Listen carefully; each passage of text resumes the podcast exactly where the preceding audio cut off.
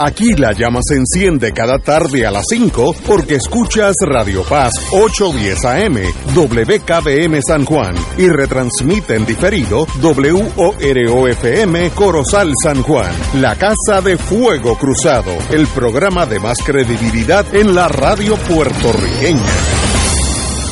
Esta emisora y sus anunciantes no se solidarizan necesariamente con las expresiones que escucharán en el siguiente programa.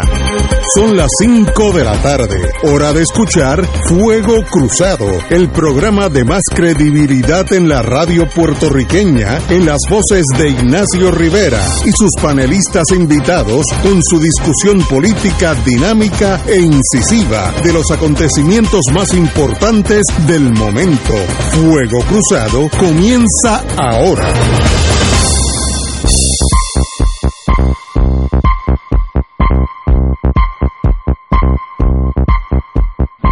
Amigos y amigas, regresamos después de unas no 24 horas, sino 23, no 22, porque empezamos dos horas antes. Eh, así que estamos aquí un jueves. Tato Rivera Santana lo cita la prensa, ahorita vamos a hablar de eso. Este, usted siempre en el cuadrilátero de la vida. Bueno, tratamos ahí, cuando, cuando nos preguntan, contestamos. Salud, Ignacio. Compañera a Ivonne, a Ivonne, a Lozada. A Willy, Qué bueno tenerla aquí. Saludos a todos. Y, y el compañero Anglada, Buenas tardes, Ignacio. jefe de operaciones, Tato, Chief of. Operations. Bueno, empezamos el programa. Hay algo que tiene varias explicaciones. Yo tengo las mías, pero eso es como dicen los, los americanos, como el ombligo. Todo el mundo tiene por lo menos uno. Uno. Así que vamos a empezar con el mío. La prensa dice, confiados los partidos, y está hablando, dice los partidos, pero está hablando de los dos partidos, eh, en combatir la baja participación electoral. Desde el 2012 no participa más del 55% de los votantes hábiles, así que casi de cada dos votantes hábiles está votando uno, más o menos en términos generales. Eh, aunque la tendencia de participación electoral desde el 2012 hasta el 2020 releva cada vez acuden menos personas a los comicios, el Partido Popular y el Partido Nuevo confían en que las elecciones del 2024 no se impactarían por este fenómeno, mientras que el Partido PIB, Movimiento Ciudadana, reconocen que la misma es una nueva realidad con la que todos tienen que lidiar. Yo estoy más bien con, con el PIB y con Movimiento Victoria Ciudadana. Yo creo que esto hay que esto es un evento nuevo que hay que manejarlo. Eh, eh, eh, Dignidad dice, por su parte, sostiene que las nuevas alternativas políticas pro- provocarían una mayor movilización de ciudadanos a las urnas. Puede ser, no, no, no estoy seguro, pero puede ser. Eh, en torno al PNP, Edwin Mundo, su jefe, la merma de los ciudadanos votando en las elecciones se debe a diversos factores, entre ellos la pandemia del COVID, que estoy seguro que es un factor. Eh, eh, eso es eso es para mí simplificar mucho el problema. Yo creo que aquí hay un problema mucho más de fondo. Es que los primeros que se han ido 600 mil personas, así que son de esos 600 mil, yo diría que por lo menos 150 mil votaban. Así que neto hay menos 150 mil. Y segundo, hay un desencanto nacional con la, con la obra de los dos gobiernos actuales, que son populares y PNP. Y entonces la nueva generación se ha volcado hacia Victoria Ciudadana, Dignidad o sencillamente yo creo que la mayoría se ha volcado a no participar en esta jungla electoral donde ellos no confían que aquellos que ganen van a hacer nada por mejorar sus vidas. Entonces, si eso es así, pues yo me quedo en casa y sigo viviendo y trabajando. Yo tengo en el condominio mío una nueva generación de inquilinos que ha llegado. Ninguno en ningún momento habla de política. Es como si no existieran, como si fueran extranjeros viviendo en Puerto Rico. Eso no es culpa de los partidos, no es culpa de ellos, es culpa de lo que hemos proyectado, de que si tú votas por mí o no por mí, nada te va a pasar en tu vida, pues me quedo en casa. Así que yo creo que esto es una, una noticia. Los dos partidos quieren que venga mucho más gente, porque así tienen más posibilidad de, de ser reelectos.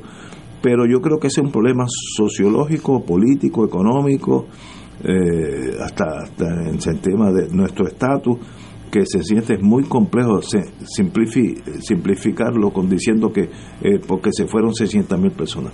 No creo que esa es la solución. Compañero.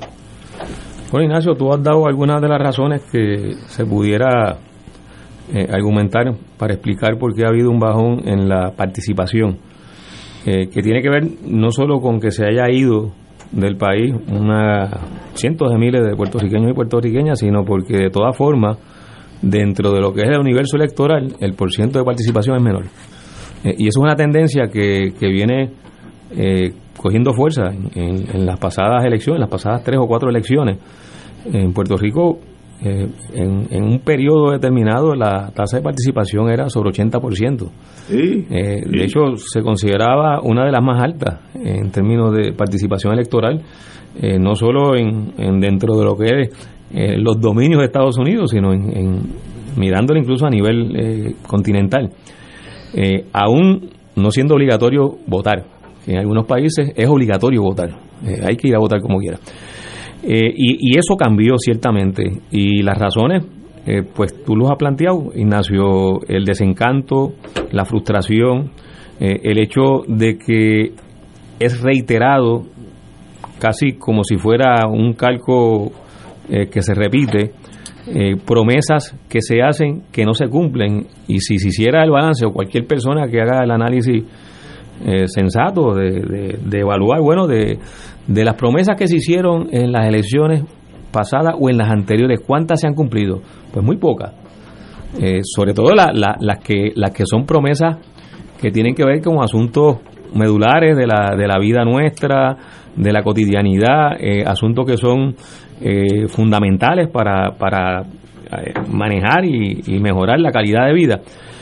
pues el resultado neto a la vista de la gente es que no ha habido consecuencias mayores con los resultados electorales y eso lleva a que se dé un proceso de, despegue de amplios sectores del electorado y de tener confianza con el proceso electoral.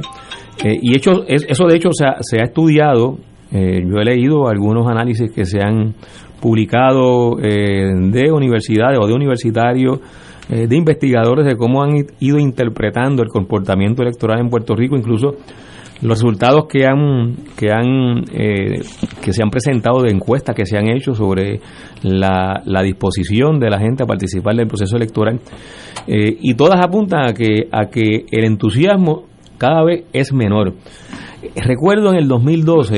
¿Y por qué es menor? Estoy de acuerdo contigo, pero ¿por qué? Porque, porque además de, de lo que planteé de que no hay satisfacción con el resultado de las elecciones, en la medida en que quien gana las elecciones, con promesas que se hacen en todo periodo electoral, eh, las mismas o las principales no las ponen en práctica, no, no, no, se, no se implantan que es la razón y el motivo por lo cual eh, un elector debe, debe decidir por quién va a votar, a base de lo que le están ofreciendo, a base de lo que están proponiendo, a base del análisis que están presentando al país. Pero lo que ha ocurrido es que el neto de, esa, de ese saldo político eh, de, de quienes ganan las elecciones no es convincente y no es satisfactorio.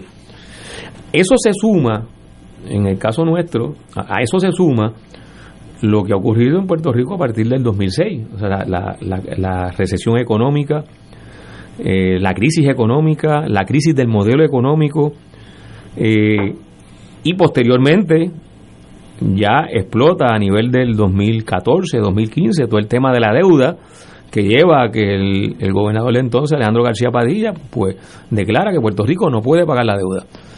O sea que, que vino, todo esto es un proceso político que viene eh, en una espiral ascendente eh, y bueno, pues todo el que tenga dos dedos de frente, pues sabe que, que, esto no está funcionando y esto no está dando los resultados que, debieran eh, dar. Hay un, un, un, dato importante que básicamente caracteriza los, los, últimos, los últimos siete años políticos, económicos en Puerto Rico, que tiene que ver pues con, con, lo que pasó con la ley promesa, bueno, la, deuda, La, quiebra, la ley promesa, la Junta de Control Fiscal, las decisiones del Tribunal Supremo de Estados Unidos. En ese periodo tan corto de tiempo, eh, es, un, un, breve eh, periodo el que, el que se ha dado en los pasados siete años, eh, aquí se fue, se fue ajuste el modelo económico, pero también se fue ajuste eh, lo que era el proyecto de uno de los partidos políticos principales y que ganaba las elecciones en Puerto Rico, que es el Partido Popular Democrático. Ganaba solo. Solo, o sea, y, en sus mejores momentos, porque ganaba con más del 60% del voto del electorado. Bueno, pero la, la quiebra de, de, lo que era el proyecto político del Partido Popular Democrático lo destrozó el Tribunal Supremo de Estados Unidos y el Congreso con la ley promesa. Y entonces al PNP no le ha pasado menos, porque al PNP su propuesta de estadidad, a pesar de que ha sido gobierno, a pesar de que ha ganado por lo menos la gobernación en las pasadas dos elecciones, y a pesar de que alegadamente tuvo un resultado extremadamente positivo con el plebiscito del, del año 2020 a favor de la estadidad, pues la estadidad hoy está más lejos que, en el 2020. Eh, y a pesar de que incluso legislaron eh, de forma tramposa eh, lo, lo, de los delegados de la estadidad eh, y que se, se, designaron seis son. Yo, ya hasta el número le perdí importancia si son seis o seis son siete. Pues los seis cabilderos de la estadidad eso qué, qué resultado ha dado lo, lo, que ha presentado como neto esa decisión del PNP es realmente una ridiculez eh, y, un, y una pachotada. O sea, eh, el PNP no puede levantar eh, la idea que llevaron efecto con la ley que aprobaron al final del año 2020, prácticamente las últimas horas del año 2020, de crear los cabileros por la estabilidad, pues no, no pueden ufanarse de que eso fue la gran acción, la gran decisión y que le produjo los grandes dividendos políticos, porque lo que ha producido en todo caso, pues es un, un reír. Entonces, eh, Digo esto, Ignacio, porque además de esto, estos elementos objetivos de la crisis económica, la crisis estructural, la crisis del modelo económico, la deuda, la crisis, la crisis o el, o el eh, un poco el desplante a lo que era el proyecto del Partido Popular Democrático del Estado Libre Asociado y a lo que ha sido también el desplante a la estadidad por parte del Congreso de Estados Unidos. Pues todo eso eh, forma parte de los elementos que ha llevado a que haya un desencanto eh, con las elecciones. Uno pudiera decir, bueno, pues si hay todos esos elementos, que hay crisis económica, eh, crisis de deuda, crisis política de los dos partidos principales, ¿por qué eso no se ha reflejado? Entonces, en un cambio electoral positivo hacia, hacia los partidos que no son el Partido Popular y el PNP. Buena pregunta. Bueno, pues, pues aquí esa es, esa es la pieza, ese es el eslabón que pudiera estar cerrándose ahora. Eh, porque los procesos políticos no son, no son eh, mecánicos eh, ni se producen de forma precipitada como, como quisiera uno. Pues la realidad es que eso puede ser lo que ahora esté plasmándose o esté saliendo a flote a la luz de esta realidad. no olvidemos que aquí se votó un gobernador en el año 2019 por la movilización de la gente. Y no olvidemos que aquí hubo un movimiento de país para sacar la Marina de Vieques. Traigo esto por lo siguiente. Ese sector del electorado que se ha desencantado con las elecciones también intuye que los cambios políticos o los, los asuntos políticos que han sido más importantes para el país no se han resuelto en el plano electoral, se han resuelto mediante la movilización y la acción protagónica de la gente. Se sacó una marina, la, la marina de guerra más grande del mundo, y se votó por primera vez en la historia de Puerto Rico a un gobernador, sin ir a tribunales. O sea, no fue decisión de los tribunales ni fue una decisión electoral, fue la decisión de la gente en la movilización, eh, reclamando en la calle, reclamando eh, lo, que entendió, lo que entendimos que era, que era justo. Eh, ¿Cómo estas coordenadas se pueden traducir eh, de aquí en adelante, pues me parece que esto lo que le dice a las organizaciones, partidos y sectores, eh, que no hemos sido los dos partidos principales que han estado alternándose en la gobernación de Puerto Rico, lo que nos dice es que aquí hay una posibilidad de que se pueda mover el péndulo político en Puerto Rico hacia cosechar ese desencanto eh, electoral. Como dije ahorita, eso no es automático, eso no, no va a ocurrir porque por fiat se decida que se va a hacer. eh, tiene que haber unos procesos políticos. Eh, lo, que, lo que levanta esperanza es la posibilidad de la alianza entre el PIB y Victoria Ciudadana para las elecciones del año próximo, porque pudiera ser entonces esa iniciativa la que llene ese espacio que ahora está vacío. ahorita comentaba, y con esto cierro para que los compañeros y la compañera este, expresen su, su parecer, que en el 2012 el Movimiento Unión Soberanista, que fue una organización que se inscribió para participar en las elecciones del 2012 por primera vez y luego no ha vuelto a participar. El Movimiento Unión Soberanista hizo una encuesta para diagnosticar, para entender por qué esos electores no están participando. Así que no fue una encuesta entre electores, que es lo que se hace normalmente en las encuestas en Puerto Rico. Eh, se hace se hace una encuesta y le preguntan a la persona, ¿usted votó en las elecciones pasadas? Ah, no voto, pues está bien, pues no. Eh, esta encuesta se hizo al revés. con la gente que no votó, para, para sondear, para ver eh, cuáles eran las razones, por qué, cuál era esa, esa actitud que lo llevaba a no participar de las elecciones. Y ahí hubo unos resultados bien interesantes y llegó a que el MUS se planteara, no logró eh, no logró no lo logró o sea no, no, logró completar lo que lo que se entendió en ese momento. Eh, el MUS planteara que el énfasis de la campaña electoral del MUS debía ser en ese en esa población.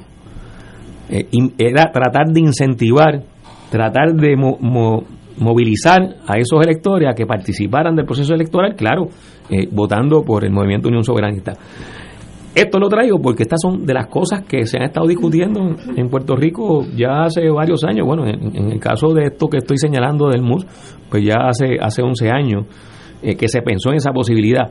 Yo creo que los partidos que en estos momentos eh, se planteen la posibilidad de, cambiar su comportamiento electoral, eh, tiene que pensar en ese electorado.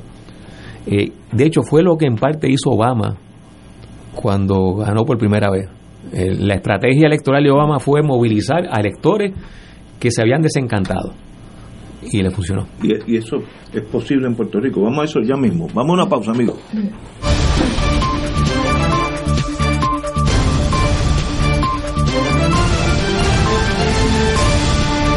Gracias por estar con nosotros. Bienvenidos al Minuto Informativo desde nuestra sala de redacción.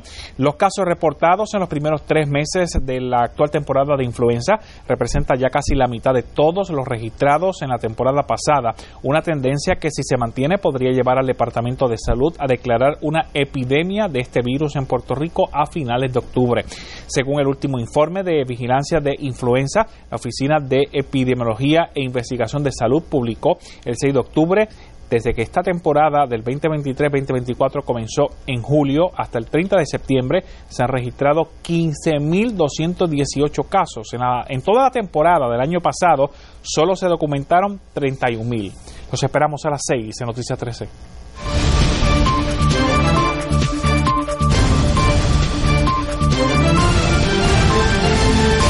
Beneficiario de Medicare Advantage. Con MMM Multiclínica tienes acceso fácil a especialistas. El plan de tu vida lo decides tú. Camina junto al que siempre te ha cuidado. MMM. Servicios varían por clínica. Otros proveedores disponibles en la red. MMM Healthcare LLC es un plan HMO POS y un plan HMO CSNP con un contrato Medicare. La afiliación en MMM depende de la renovación del contrato. MMM Healthcare LLC cumple con las leyes federales de derechos civiles aplicables y no discrimina por motivos de raza, color, nacionalidad, edad, discapacidad o sexo. Fuego Cruzado está contigo en todo Puerto Rico. Restaurante Mar del Caribe te ofrece un ambiente acogedor, elegante y la mejor comida internacional. Exquisitos cortes de carnes, oso, buco, cabrito, chuletón de ternera, gran variedad de mariscos y pescados, langosta, rodaballo y bacalao. Amplio salón de actividades para reuniones familiares o corporativas. Restaurante Mar del Caribe, calle Loíza 2444, Punta Las Marías, 787-545-5025. Restaurante Mar del Caribe, tu mejor opción para comer bien. Fuego Cruzado, el programa de más credibilidad en la radio puertorriqueña, es ahora la tribuna abierta de análisis noticioso, con diversas perspectivas que exploran el trasfondo de lo que acontece a diario y cómo nos afecta. Escucha Ignacio Rivera y sus panelistas invitados de lunes a viernes en Fuego Cruzado en transmisión diferida a las 10 de la noche por Oro 92.5 FM. Patrono, octubre es el mes de la concienciación sobre síndrome Down en Puerto Rico y tu empresa puede hacer la diferencia. Oriéntate sobre cómo emplear a personas con esta condición y apoya los esfuerzos de inclusión para que alcancen vida independiente. Visita síndromedownpr.org o comunícate al 787-283-8210. Anuncio de servicio público de la Fundación Puertorriqueña Síndrome Down, Asociación de Radiodifusores de Puerto Rico y esta emisora. Y ahora continúa Fuego Cruzado. Este segmento es presentado por MMM. regresamos amigos y amigas. La compañera Ivonne Lozada, que nos tiene que decir sobre este artículo. Tiene que educar. Educar que en torno a la baja participación electoral, si es remediable, si eso es un factor que tenemos que vivir con él por las próximas elecciones. Eh, ¿Cómo tú lo ves, Ivonne? Mira, yo estoy de acuerdo contigo, primero que es simplista el análisis que se hace con relación a la apatía que hay en el electorado, particularmente los jóvenes.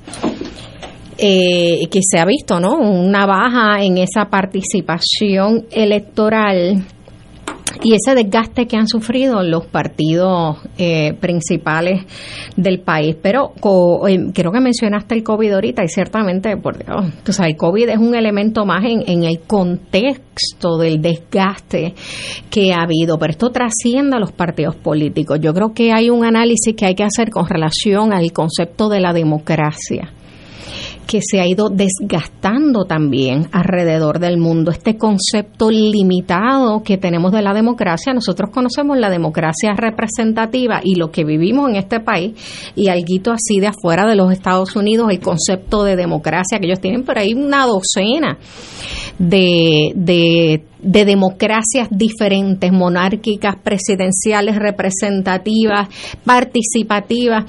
Y yo creo que ha habido en ese desgaste de lo que es la democracia representativa, que es la que tenemos en este país, donde votamos por unas personas que nos representan en el gobierno, en la legislatura, en las alcaldías, en la gobernación. Y ha habido una transición, porque el, el ciudadano ha creado más conciencia de sí mismo de quién es dentro del país, las mujeres de sí mismas y de los derechos que deberíamos tener, que deberíamos este, eh, que deberían ser respetados. Los afrodescendientes o las personas racializadas crean conciencias de ellas también y comienzan a mirar la comunidad LGBT, los jóvenes, los inmigrantes y de repente miran esa democracia representativa entre comillas, y dicen, ¿dónde yo estoy representado ahí? en realidad esa democracia representativa de las cosas y de las necesidades y visión de país que yo tengo, que soy mujer eh, de edad mediana, ya no soy tan joven, de edad, de edad mediana, o, yo inmigrante, o yo afrodescendiente, o yo de la comunidad LGBT, hasta dónde esa llamada democracia representativa en realidad está representando mis intereses. Cuando yo no me veo ahí, yo dejo, deja de perder interés. Claro, hay un, una tendencia a entonces uno organizarse, la sociedad civil y comenzar a, y comienzan a, surgir estos espacios de democracia participativa que ya son pues las organizaciones de activismo son parte de esa democracia representativa eh, eh, participativa. Y uno comienza a alzar la voz cuando tú ves que no reacciona, que el aparato no reacciona a las necesidades y a la visión de país de las comunidades que se supone que represente, pues obviamente algo no deja de funcionar. La gente comienza a perder la fe. Ni siquiera entienden por qué está el gobierno, cómo funciona el gobierno, para quién funciona el gobierno ni siquiera entienden la democracia. O sea, esto de la democracia, cuando vivimos en un país que comienza a idolatrar a un neodictador millennial como es Nayib Bukele, estamos en problemas terribles.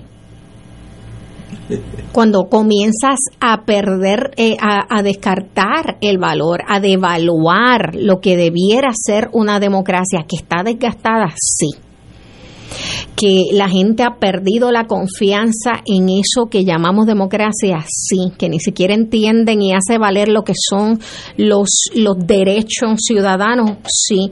Cuando la gente comienza a, a adular a un dictador, a un dictador como Nayib Bukele, porque tiene resultados rápidos, porque funciona, porque hay orden en la calle. Bueno, estamos en serios problemas. Pero yo cuando te decía, en este caso de la mujer, yo no me siento representada por el gobierno. O sea, apenas esta semana, y salió en la ONU, por ejemplo, en la ONU hubo una expresión ahora con lo de los ODS y la representatividad de las mujeres en las organizaciones de gobierno. Y la expresión de la ONU es que, es que van a tomar casi 300 años hasta que podamos lograr, al paso que vamos, 300, 286 años para lograr una verdadera equidad de género. 300 años al paso que vamos. Y no es el paso que vamos, es que vamos en retroceso. Y en Puerto Rico, de las 78 alcaldías que hay y las 78 eh, puestos legislativos, escaños legislativos, más la gobernación y la comisaría residente, apenas tenemos 22%. Somos 53% las mujeres a nivel de población. En los demográficos somos el 53% del electorado también, pero no estamos representados. ¿Que hay frustración? Pues claro que sí. Yo no me veo ahí representada. En la medida en que no hay personas jóvenes tampoco, pues su agenda y su visión de país no está representada. Y hay una resistencia normal, natural, de los partidos tradicionales al cambio. La hay. Se resisten a cambiar donde más resistencia veo al cambio y que todo sigue eh, eh, como es este business as usual es en el Partido Estadista. ¿Por qué digo que ahí sí y no en el Partido Popular? Porque el Partido Popular tiene una lucha generacional ahora mismo, interna de políticos jóvenes que están en, en, no una lucha tan abierta así, pero sí se habla, hay una lucha generacional con lo que es los estilos de política viejos y unos nuevos jóvenes que quieren asumir las posiciones de liderato dentro del partido. Pero ellos lo conversan y lo han identificado efectivamente como una lucha generacional. Que salga vivo, pues vamos a ver, yo creo que me parece que es una crisis que tiene que enfrentar el partido. Esa es una de tantas que tiene que aceptar más allá de lo que es el desgaste natural, como dije, de la democracia y del partidismo en, en el país donde no veo cambio, yo no veo ningún cambio en términos de estilo, de liderato, el Partido Nuevo Progresista sigue exactamente en las mismas.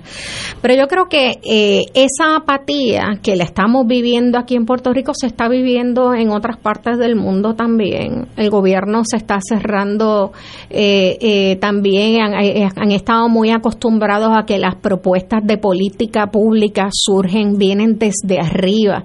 Cuando vivimos en un mundo donde ha surgido una tendencia de abajo, de la base, de que las soluciones al país vienen de abajo y lo hemos visto por la experiencia que tuvimos con María. Quienes echaron para adelante este país fueron las organizaciones comunitarias. Y eso le debió haber dado una clave al gobierno. Y debieron haber puesto oído de que muchas de las respuestas a los problemas están, las tenemos ahí, en estas organizaciones de activismo y organizaciones comunitarias pero están cerrados por la paranoia, por el control, por no querer ceder este eh, ni un espacio de poder, todo eh, no están a puerta cerrada. Así que, y eso nos hace mucho daño, esa resistencia del gobierno, de los políticos al cambio, a dejar que entren otros que no que no necesariamente son protagonistas de la política tradicional, pero hay muchos, Dios mío, hay problemas, por ejemplo, a la violencia del país que ya están más que resueltos en, en teoría en la y han sido atendidos en las organizaciones de activismo social y lo vemos, pero por alguna razón, que es como el comité PARE. O sea, las respuestas están ahí porque el gobierno no las acoge y las implementa. Las respuestas están. Lo que hay es resistencia y falta de voluntad. y eso ciertamente pues va se va a reflejar en una baja porque la gente no se identifica, no se siente relacionado con el gobierno, con los partidos, con los políticos. ¿Y hay un remedio a eso o eso va a ser una tendencia en los próximos tres o cuatro elecciones de, bajar la, el porcentaje que vale eh, a la elección? Yo no sé, yo estoy haciendo una pregunta sin saber la respuesta. Mira, eh, yo creo que los sectores de activismo social van a seguir creciendo porque es la único, los únicos espacios donde de repente ciudadanos ven posibilidades de cambio real. Y de participación. Y de participación real. Eh, hay que ver qué apertura van a tener los partidos políticos para hacer esa transición de democracia representativa y pasar a una democracia más participativa, dándole espacio de participación real a estas organizaciones y darle más espacio a otros sectores de la población para que se vean reflejados en ese gobierno y sea uno verdaderamente representativo y verdaderamente democrático. Mientras más resistencia haya, pues más difícil se nos va a hacer poder conectarnos con la población y que se interesen para movilizarse. Hay que ver, esta elección que viene va a ser totalmente distinta. Yo creo que la política a partir del 2024 va a ser otra cosa y es difícil de poder anticipar porque la, el, el, electorado, el ciudadano ha cambiado y está mucho más exigente y mucho más consciente de lo que son sus necesidades, de lo que son sus reclamos y no se encuentra solo porque ahora pues, pues hay gente en la calle organizada con relación a sus intereses. Así que hay que ver, hay que estar bien pendientes a ver, pero va a estar muy interesante esta próxima elección. Compañero Anglada. Eh, mira, primero buenos días, buenas tardes a todos, particularmente a Ivonne, que siempre es una alegría que, nos acompañe los jueves. Eh, fíjate, de todo lo que se ha dicho, eh, yo creo que probablemente el reto principal sea el, la apatía de aquellos sectores que uno caracteriza como jóvenes, pero podrían ser jóvenes y podrían ser jóvenes adultos, etcétera, eh, incluso clase trabajadora. Eh, la apatía de sectores amplios que ni tan siquiera se plantean eh, participar en el proceso electoral. ¿De qué vale, en alguna forma, de qué vale que logremos tantas pequeñas victorias en el plano ambiental, en el plano de los derechos de la mujer, de la protección de los niños, etcétera, etcétera. Tantas pequeñas batallas, digo pequeñas, eh, o sea, no estoy disminuyendo su importancia, relativamente pequeñas, eh, batallas, si no se va a ver un número eh, digamos, el día de las elecciones. Eh, por eso es que los que los que sí todavía creemos en este proceso o creemos su utilidad, debemos eh, expandir nuestro activismo a defender el voto, o sea, a actuar de manera afirmativa y tirarnos a la calle para que se defienda el voto. y no me estoy ¿Qué significa con defender el voto? Y, no me estoy, no, yo te voy a yo te voy a explicar mi, mi, mi versión por lo menos. Y no está limitado a, a participar en el conteo electoral en la urna, en el salón de clases típicamente, en el centro comunitario, etcétera sino que yo lo expando a todas estas nuevas, estos nuevos ejercicios electorales. Me refiero a la visita de las égidas, a la visita a las cárceles, a la visita a los hogares de envejecientes o a los envejecientes en sus camas de posición, en sus hogares, porque esa, ese muñeco el que domine ese muñeco, por eso es que el PNP gana las elecciones. Y no hablemos de, de, la, de la, del voto electoral por correo, con todas sus deficiencias.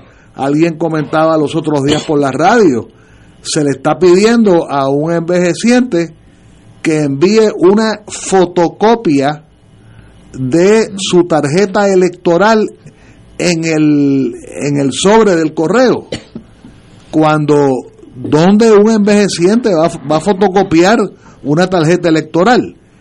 En Puerto Rico se ha, eh, se ha montado este muñeco de los empleados en destaque y entonces así cualquiera el en gran medida el PNP yo diría que en menor medida el Partido Popular Democrático moviliza ciertos empleados en destaque y monopolizan eh, la vigilancia y la anfitrionía, ¿verdad? La, el acompañamiento de ese voto, de ese voto, de ese envejeciente en esa égida, en, el medio de una urbanización en Bayamón, en el medio de una urbanización en Trujillo Alto. Y claro, el que saque esto a número, a número, estamos hablando de centenares de horas por ser humano para garantizar un voto, para garantizar el acompañamiento eh, de, eh, del, de, de los funcionarios, digamos, a ese hogar, a esa cama de posiciones. Pero, pero ¿y por qué siguen votando menos y menos? Vamos a una pausa bueno, pero, y regresamos con eso. Pero yo lo que estoy haciendo es... Yo elijo disfrutar más con mi familia. Yo elijo enamorarme todos los días. Elijo dedicarle más tiempo a lo que nos gusta. Llenar nuestra casa de amor, de alegría, de salud. Que nuestras noches sean de baile y risas esta es la forma en la que decidimos vivir. Y este es el plan que elegimos para acompañarnos. Triple S, estamos contigo. Fuego Cruzado está contigo en todo Puerto Rico. La parroquia Nuestra Señora de Belén invita a los feligreses, a los peregrinos de Tierra Santa y al público en general a la misa pidiendo por la paz en la tierra donde nació, vivió, murió, resucitó y envió el Espíritu Santo nuestro Señor Jesucristo y de donde salió la evangelización a todas las naciones. Será celebrada por Monseñor Roberto Octavio González Nieves, arzobispo metropolitano de San Juan de Puerto Rico, el jueves 12 de octubre de 12.15 a 12.45 del mediodía. Les esperamos será eterno si nos ve.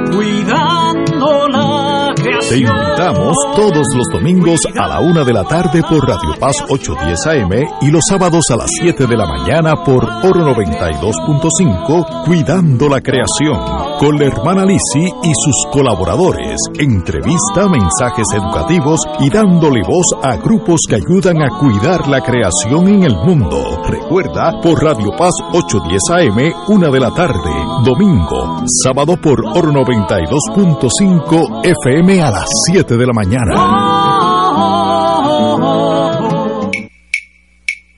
De todo un poco, con Manolo Almeida, el más ameno en tus mañanas por Radio Paz 810 AM, de martes a viernes a las 9 de la mañana. Notas positivas, salud, ambiente, negocios y entretenimiento. De todo un poco, martes a viernes por Radio Paz. ¡Estamos vivos! Y ahora continúa Fuego Cruzado.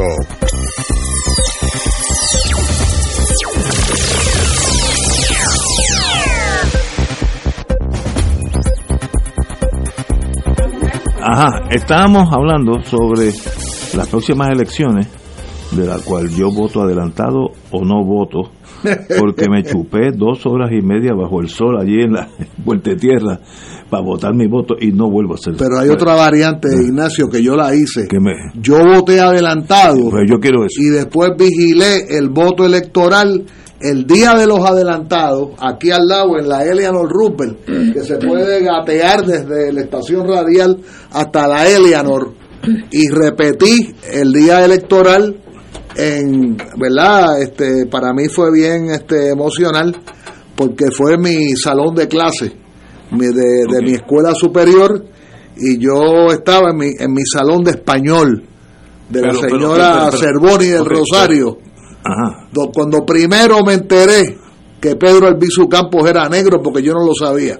Que- ok, vo- volvamos al tema. Volvamos al tema, lo que yo estoy planteando es que hagamos una convocatoria y que todo el que pretenda, el que diga que cree en el cambio social, se moje el fondillito. Ah, bueno, Eso es lo que yo estoy planteando, que se mojen el fondillito. El PNP lo que va a no hacer. se queden viendo Netflix. Exacto. O sea, yo, no, o sea, es Netflix o mojarte el fondillo, una de las dos alternativas. Y se ganan las elecciones en Ah, la calle. y entonces peleamos uno a uno. Bueno, pero para eso hay que movilizarse. Por eso, En las últimas, Yo, yo, lo que estoy planteando es la pelea, eh, antes se decía hombre a hombre, ahora habrá que decir Uno contra otro. ser humano a ser humano, one to one en inglés. pero para eso hay que trabajar. Vamos a pelear. ¿Quiénes son los que van a hacer eso? Bueno, yo lo que estoy planteando es que todos los seres humanos de buena voluntad, de todas las ideologías, de todas las ideologías, Salgan a proteger el, su Yo tenía un primo que era activista, fue fundador de Estadistas Unidos, perdón, eh, no de Estadistas Unidos, él estaba con García Méndez, él se fue con Romero después. Pero eh, aquel muchacho, a- que en paz descanse, mi primo Waldemar, este, aquel, aquel puertorriqueño Pero, se disfrutaba la política. pero, pero tu tesis es que hay que hacer lo mismo que hizo Edmundo, salir a buscar Bueno, con la diferencia, porque sin es lo las mismo. 50 Rafi igualas que él tiene, sin las 50 igualas que él tiene, sin los estilos que él No, tiene. no, pero ok, pero es lo mismo, ir Sí. a buscar el voto, el que está encamado Claro, en una égida claro. allá en un monte donde no llega ni el Netflix, buscar su voto. Mira, es trabajo. y que ese envejeciente vote como él quiera No, votar, eso, es, votar, eso es relevante. pero que no se le robe el voto. Es lo que yo estoy Muy planteando. bien, muy bien. Pues estamos Por ahí. eso el, el- lo que tú planteas, Rafi, atiende una de las dinámicas de, de lo que es el proceso, el nitigriti el día de las elecciones. Sí, el- Digo, y, el y antes. periodo de la- El periodo, que está que trabajando. Hay que, hay que amarrar el voto, etcétera Ahora, el, el tema de por qué el desencanto, o sea, cómo, Ah, no. cómo se logra que se reactiven Ese electores que, que abandonaron el proceso electoral y le dieron la espalda al proceso electoral y no tienen no tienen entusiasmo Eso es lo que yo noto. Sí, pues eso Uno- no tiene que ver conmigo. Claro. Sí, Entonces, sí. Ahí, ahí es donde uno tiene que, que, Motivarlo. que ver cuáles son las estrategias, cuáles son Que las su- propuestas, que- que surja cuál es el mensaje que se da, porque Eso. eh, a- aquí no se puede tampoco... Y darles espacio de participación Claro, efectiva. Y, y una forma, yo creo que, Ivonne, tú traías algo que, que los, los partidos, yo por lo menos desde mi punto de vista, los partidos tradicionales no lo no, no, no lo incorporan. Este, o sea, aquí hay un conjunto de organizaciones de la sociedad civil y organizaciones comunitarias eh, que no están insertadas en, en los partidos. De hecho, eso es parte de su naturaleza también. Eh, pero por alguna razón o por razones que uno que uno sospecha en- no ven en los partidos no identifican en los partidos el espacio en el cual puedan llevar a cabo la realización de sus objetivos estoy de acuerdo. Lo- Estamos de acuerdo. ellos dicen eh, hasta ahora han dicho eh, nosotros seguimos con nuestro nuestra razón por la cual nos constituimos y nos organizamos, ya sea este, una razón social de ayudar a unos sectores poblacionales o ya sea por razones eh, profesionales para mejorar una profesión o para proteger el ambiente, los recursos naturales o, por o para desarrollar proyectos económicos. O sea, esa, esas entidades y organizaciones no se ven identificadas, no se ven reflejadas en los partidos tradicionales. Yo creo que es un reto que lo tienen también los demás partidos. O sea, todas las organizaciones tienen ese reto de cómo pueden proyectarse representando lo que es el interés y lo que son las reivindicaciones de la mayoría de la población. Y ahí donde está parte de la clave. Ahora, hay otro elemento que, que lo traigo a la discusión porque es algo que se ha dramatizado en los últimos años. en la práctica la gente intuye que lo que se puede decidir o lo que puede traer como consecuencia el resultado electoral eh, no va no va a, a, resolver asuntos fundamentales por lo siguiente es que cada vez el espacio del gobierno colonial se, se constriñe o sea aquí tenemos una junta de control fiscal desde el 2016 que asumió las funciones de lo que se pensaba eran funciones del gobierno de Puerto Rico. Pues eso no se decide en las elecciones. O sea, en las elecciones no se está decidiendo el presupuesto del gobierno de Puerto Rico, no se decide ahí. Lo decide la Junta de Control Fiscal. Pero, yo no creo que el elector pasa por ese racionamiento. Hay algo intuitivo que dice, no confío en esta gente y no vota. Es que no tiene que ver Eso es parte, pero es que este este tema de la Junta de Control Fiscal y de la y de la irrelevancia de lo que anteriormente sí se vislumbraba como que era relevante, porque a fin de cuentas, lo que muchas personas piensan, con razón, es que si este partido que va a tener el control del presupuesto del gobierno de Puerto Rico de 12 mil millones de dólares, cuando se trata del gobierno central y 25 mil o 26 mil millones de dólares cuando es el presupuesto consolidado que incluye las corporaciones públicas. O sea, cuando hablamos de esas magnitudes de, de dinero que no son pocas, y anteriormente la gente pensaba que efectivamente en las elecciones se decidía cómo se iba a repartir el bacalao y efectivamente se decidía. Pero a partir del, 2010, del 2017 eso no es así y ya la gente lo percibe porque le ha pasado a los trabajadores y trabajadoras cuando han reclamado cosas que no la ha decidido el gobierno de Puerto Rico, la ha terminado decidiendo en contra de los trabajadores, la Junta de Control Fiscal, como fue la reforma laboral, que la aprueba la legislatura y la Junta de Control Fiscal la derogó le echó para atrás. Pero, o como es el caso del presupuesto, aquí, aquí ha habido discusiones públicas. Digo esto porque muchos de los sectores a los que nos estamos refiriendo, que son organizaciones comunitarias de la sociedad civil, están vinculadas a ese tipo de temas. Porque ahora, para poder reclamar la atención o la prioridad que, que entiendan se le debe dar, en, en, términos de las políticas públicas que incluye no solo que se aprueben políticas públicas, sino que se apruebe el presupuesto y los recursos. Y se dan cuenta que eso no se está decidiendo en la legislatura, ni lo está decidiendo el gobernador, lo está decidiendo una Junta de Control Fiscal. Pues eso también lleva a que la gente intuya y se dé cuenta que realmente el proceso electoral en Puerto Rico, en estas circunstancias, no decide lo que decidía antes y, eso ciertamente tiene que, desincentivar la participación electoral. sigo, sigo tu pensamiento. Digo, esto no quiere decir que, no hayan cosas eh, que se puedan hacer, como efectivamente eh, se pueden hacer y se han hecho, ni que haya la posibilidad de, de, un, de una mayor utilización, no solo de las elecciones, sino de lo que pueda hacer eh, esta administración pública constreñida. lo peor es que es que entonces caiga en manos de gente inconsciente y que no y que no, no tenga ninguna eh, ninguna visión de futuro, de presente y futuro para el país. Pero ese, ese elemento yo creo que está presente y está presente en muchos sectores del país. No sé si es la mayoría eh, de, de ese electorado frustrado, pero yo no tengo duda que muchos sectores organizados, activos, que están haciendo trabajo día a día, se percatan.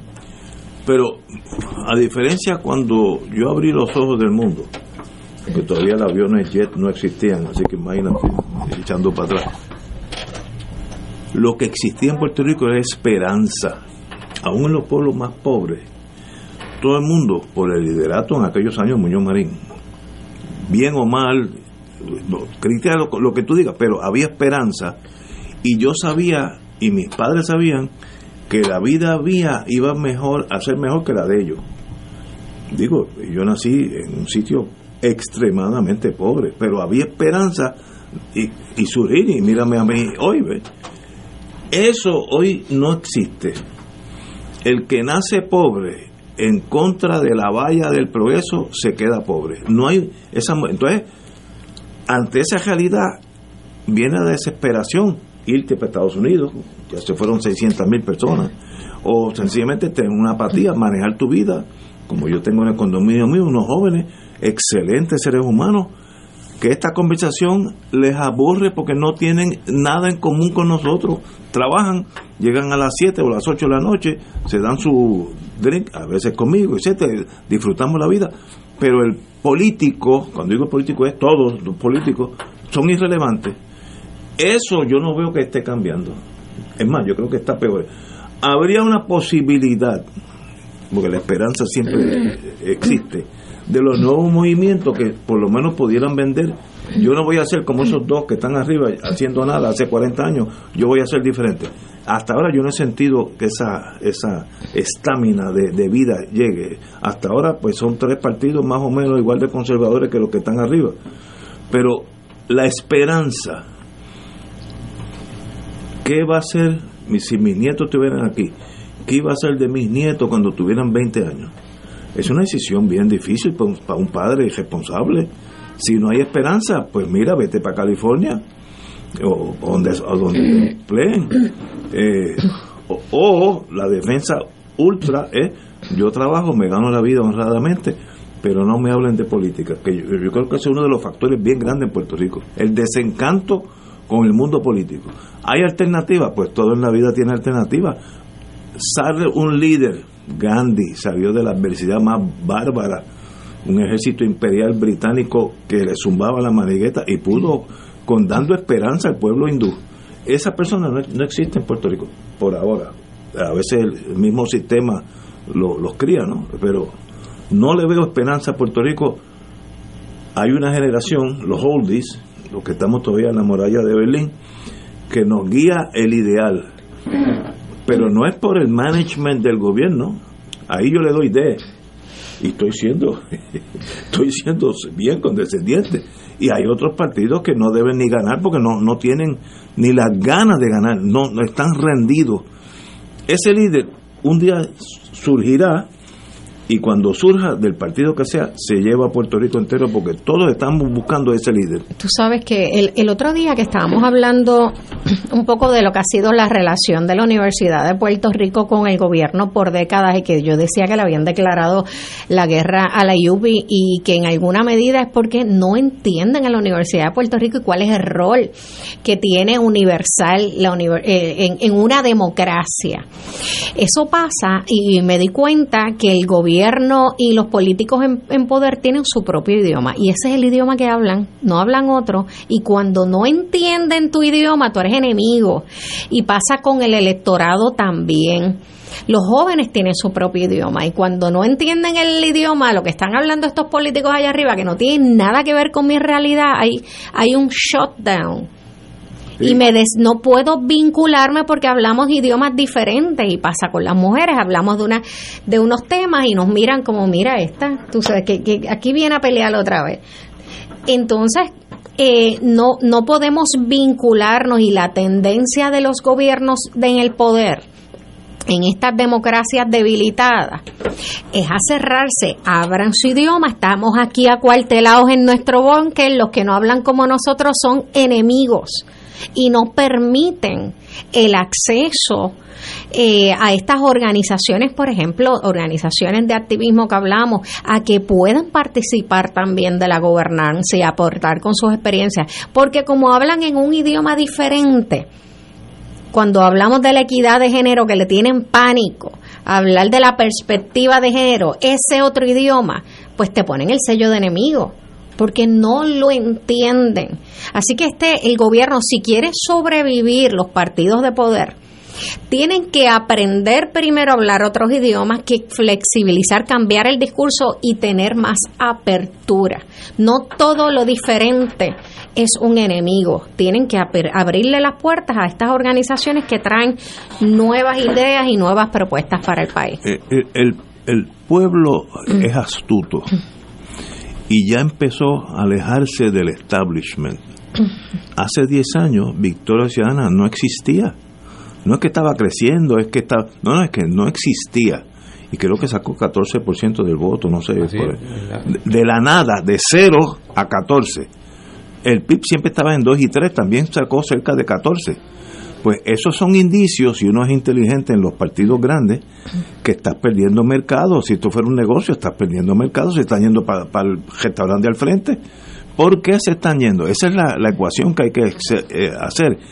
Y yo noto que ninguno de los dos partidos, ni el azul ni el colorado, ha hecho ese estudio de qué está pasando. Están dando los mismos discursos de hace 30 años en, para marzo, abril, vélate el comunismo y el miedo de a Chávez y los partidos populares, hay muchos comunistas, y olvídate, Victoria Ciudadana, va a meter miedo, pero eh, yo nací con esos miedos, y yo creo que hay que usar otras tácticas, porque no, no a que sale Chávez, Fidel Castro. No, está saliendo ahora. ¿Así ya? A, pesar, a, pesar, de que ambos están fallecidos. Pero... No, pero, yo, pero hay una nueva idea, una nueva generación, una nueva esperanza. Eso falta en Puerto Rico, en todos los renglones políticos. O sea, no, olvídate de lo que tú vas a hacer. Yo creo que es, eh, lo que tú has dicho ahora, Ignacio, eh, es lo, lo principal o, o, el, el nudo a desatar hay que presentarle al país, hay que proponerle al país un proyecto de país esperanzador, que, genere esperanza, que genere entusiasmo, que genere motivación. Eh, eso un poco fue lo que hizo el Partido Popular en la década de 40. el programa de reformas sociales del Partido Popular le proyectó al país, le dio al país la posibilidad de ver unos cambios esperanzadores.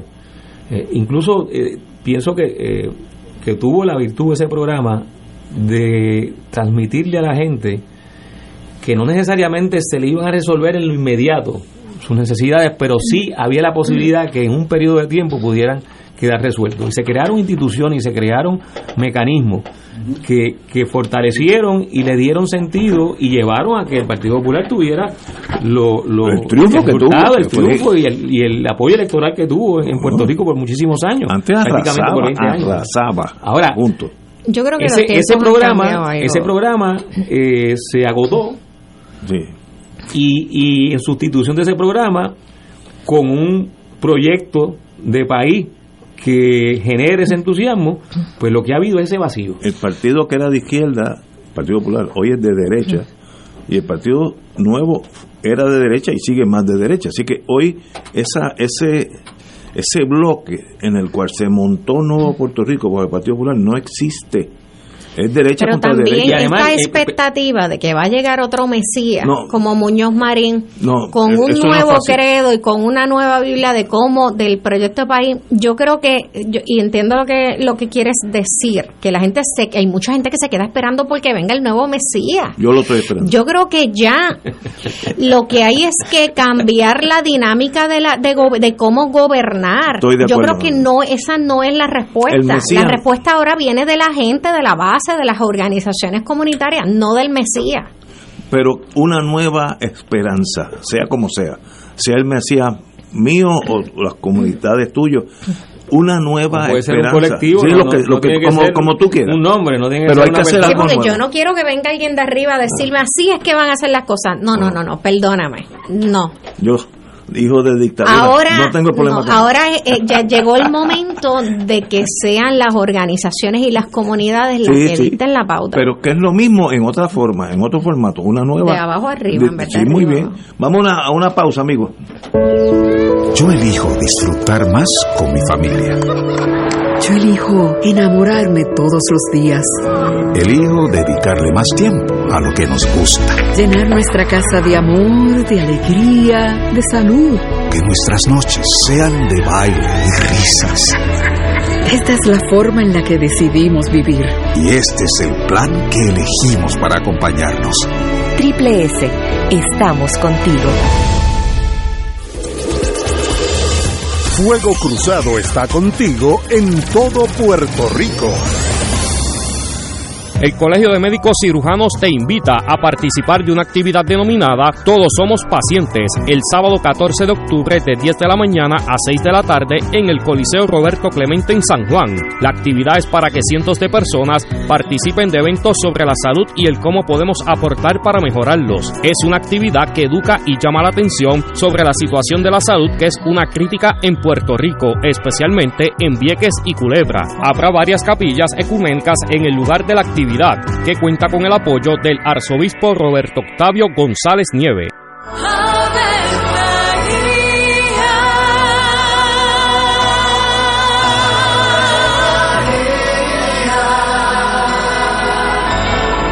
El ángel del Señor anunció a María. Y ella concibió por obra del Espíritu Santo. Dios te salve María, llena eres de gracia, el Señor es contigo. Bendita tú eres entre todas las mujeres, y bendito es el fruto de tu vientre Jesús. Santa María, Madre de Dios, ruega por nosotros pecadores, ahora y en la hora de nuestra muerte. Amén. He aquí la esclava del Señor. Hágase en mí según tu palabra. Dios te salve María, llena eres de gracia, el Señor es contigo.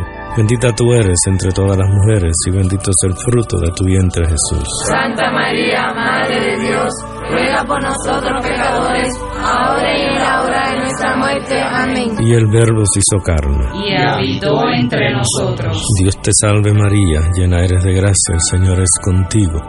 Bendita tú eres entre todas las mujeres, y bendito es el fruto de tu vientre Jesús. Santa María, Madre de Dios, ruega por nosotros pecadores, ahora y en la hora de nuestra muerte. Amén. Ruega por nosotros, Santa Madre de Dios. Para que seamos dignos de alcanzar las promesas de nuestro Señor Jesucristo. Oremos. Derrama, Señor, tu gracia sobre nosotros, que por el anuncio del ángel hemos conocido la encarnación de tu Hijo, para que lleguemos por su pasión y su cruz a la gloria de la resurrección, por Jesucristo nuestro Señor. Amén. Gloria al Padre, al Hijo y al Espíritu Santo. Como era en un principio, ahora y siempre, por los siglos de los siglos. Amén.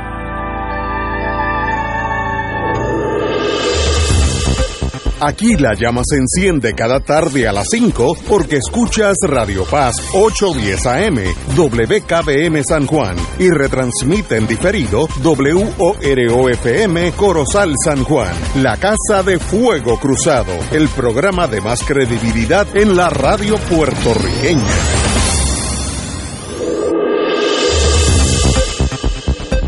Y ahora continúa Fuego Cruzado.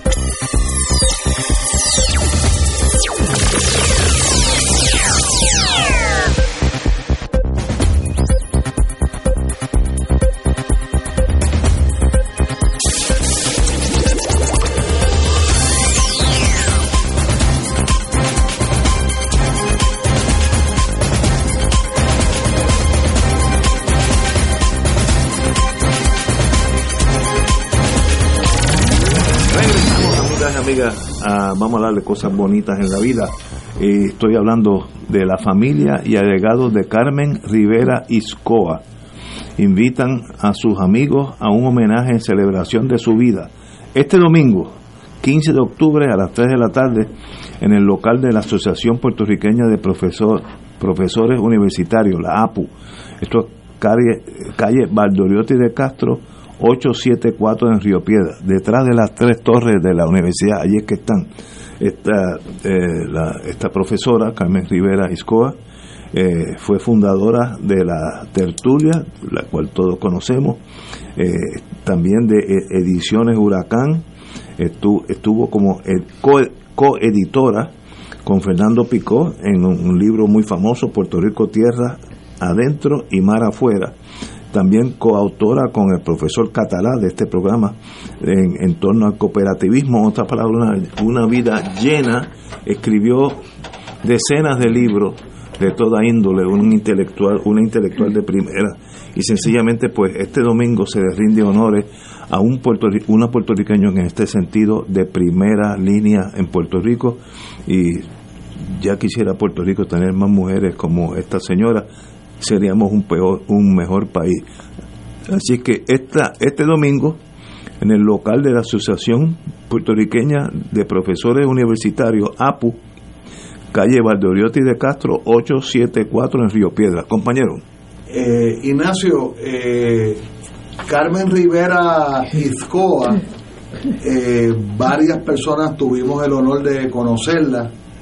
efectivamente, su sus logros principales, digamos, eh, es haber eh, desarrollado la librería La Tertulia en, Río Piedra, en Santa Rita, eh, al borde de, al margen del Burger King que está allí, y además Ediciones Huracán.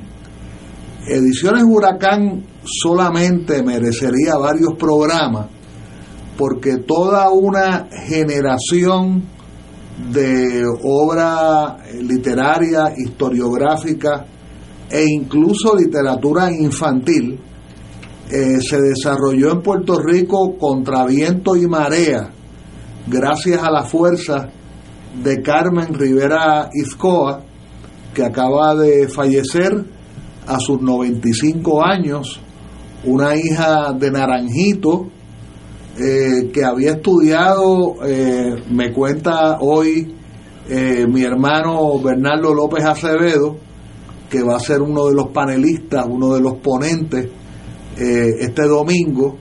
Bernardo, estuve hablando con él un rato largo, nos está escuchando. el otro panelista principal, digamos, va a ser el profesor Félix Córdoba Iturregui, eh, sería fascinante traer a Félix, eh, tener a Bernardo por lo menos el teléfono, por teléfono, y Bernardo me ha autorizado a que yo, si queremos, ¿verdad? Si se nos autoriza, eh, leamos algunos pedacitos que él va a, exponer el domingo. voy a citar una porción y cito a Bernardo López Acevedo, si se me pidiera definir a Carmen Rivera Izcoa en una palabra, sin titubeos, diría que la más ceñida definición sería la lealtad. Seguramente la expresión más firme de esa lealtad ella la reservara para la relación con sus amigos y conocidos cercanos pero Carmen fue muy leal también a sus ideas, a sus convicciones, a sus proyectos, a sus iniciativas. Ese acendrado concepto de lealtad en ocasiones le acarreó sin sabores, pues ella esperaba que la gente con quien trataba le correspondiera en paridad. Y eso no siempre ocurre como bien sabemos. Parejo al principio de lealtad y fundamentado en él, Carmen profesaba, cultivaba y practicaba el sentido de la amistad que ella brindaba y aceptaba de buen talante.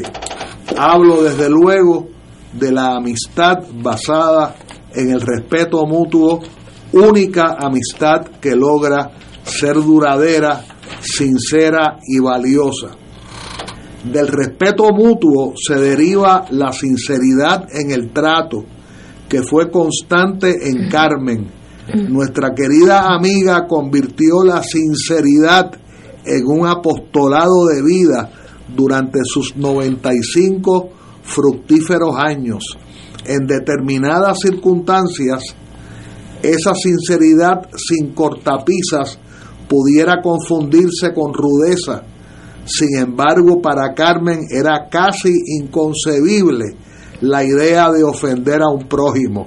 Eso contravenía su ética humana de raigambre cristiana, pues Carmen fue religiosa a su manera y nunca le oí renegar de ello. Otra característica que adornó la vida de Carmen fue su arrojo, su valentía para enfrentar situaciones adversas y para poner en marcha iniciativas retantes en condiciones no necesariamente favorables. Yo diría que Carmen no sabía o no quería medir riesgos y en muchas instancias parecía actuar con ingenuidad, cosa que también implicó para que para ella algunos sinsabores. Sin ese arrojo tan suyo no hubiese podido fundar y hacer fructificar, fructificar dos instituciones culturales de respetable signo en Puerto Rico, la librería La Tertulia y Ediciones Huracán, ambas, particularmente la editorial subrayaron la fe inquebrantable de Carmen en nuestra patria, nuestra gente y nuestro porvenir.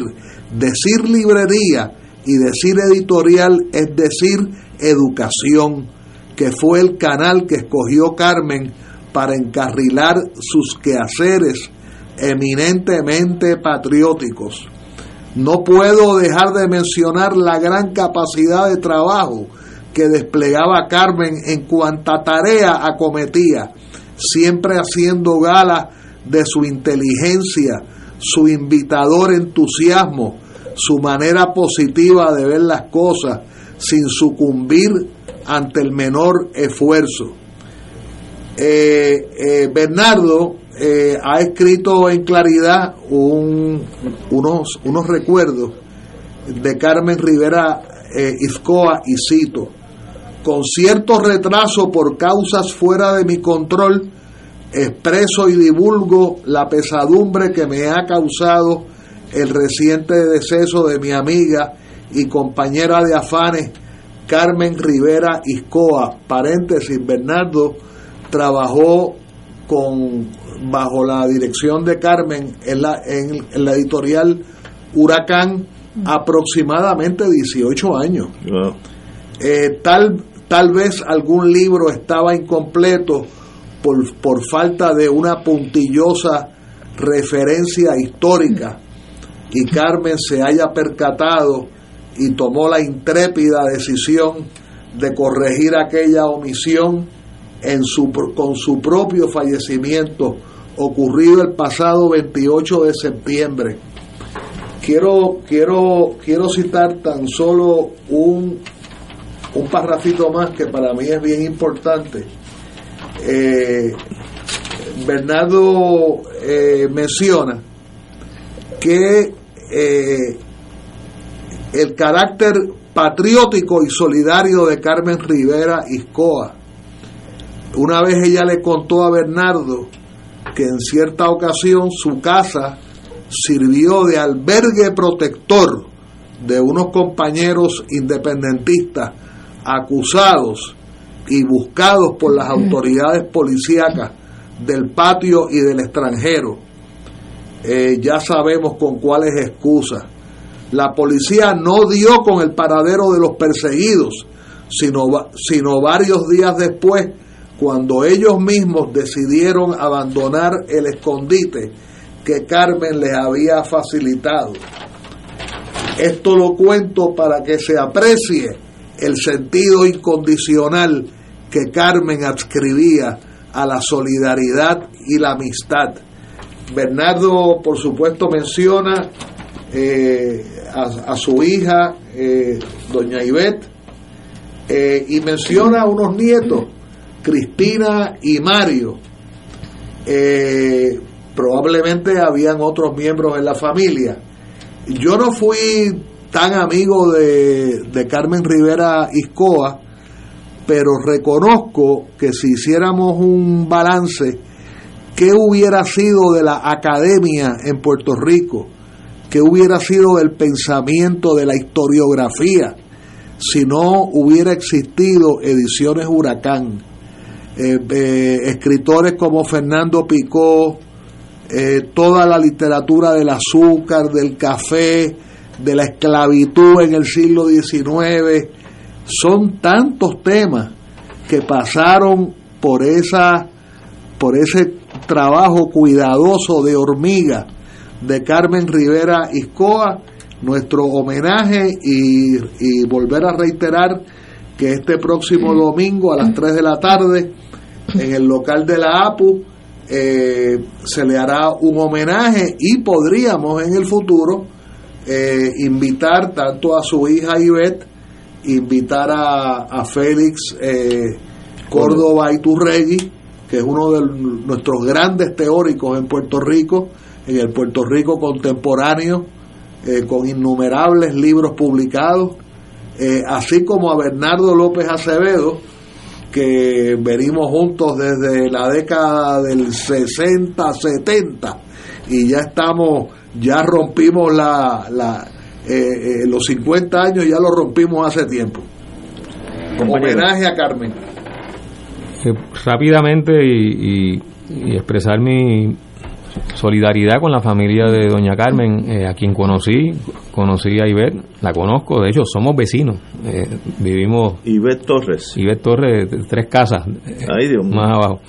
Este, así que, que recojo lo que tú has dicho, Rafi, lo que ha escrito Bernardo y lo que dijo Ignacio al principio sobre la importancia de recordar figuras que han tenido un, peso tan importante y, y, han significado mucho en la historia, en, en, en, cosas que a veces no se reconocen porque son son son personas, son soldados o, sol, o soldadas este, que están haciendo un trabajo extraordinario eh, fuera de la luz pública. Así que nuestro extraordinario agradecimiento. Que paz descanse, doña Carmen Rivera Iscoa. Tenemos que ir a una pausa, amigos. Beneficiario de Medicare Advantage. Con MMM Multiclínica tienes acceso fácil a especialistas. El plan de tu vida lo decides tú. Camina junto al que siempre te ha cuidado. MMM. Servicios varían por clínica. Otros proveedores disponibles en la red. MMM Healthcare LLC es un plan HMO POS y un plan HMO CSNP con un contrato Medicare. La afiliación en MMM depende de la renovación del contrato. MMM Healthcare LLC cumple con las leyes federales de derechos civiles y no discrimina por motivos de raza, color, nacionalidad, edad, discapacidad o sexo. Fuego Cruzado está contigo en todo Puerto Rico. Octubre es el mes de concienciación sobre síndrome Down en Puerto Rico, un trastorno genético provocado por la presencia de un cromosoma extra, también conocido como trisomía 21. Comprender la condición, mostrar empatía y promover la intervención temprana ayuda a mejorar la calidad de vida de quienes la padecen. Visita síndromedownpr.org o comunícate al 787-283-8210. Anuncio de servicio público de la Fundación Puertorriqueña Síndrome Down, Asociación de Radiodifusores de Puerto Rico y esta emisora.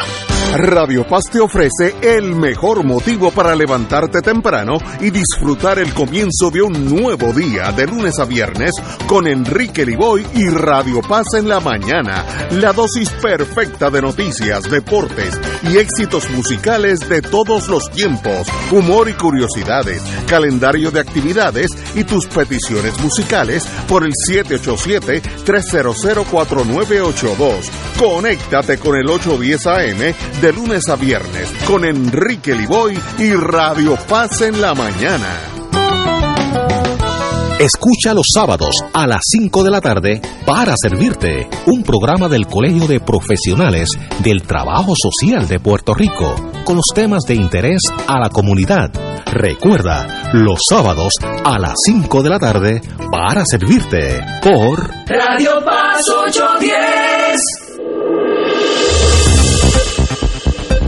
Y ahora continúa Fuego Cruzado.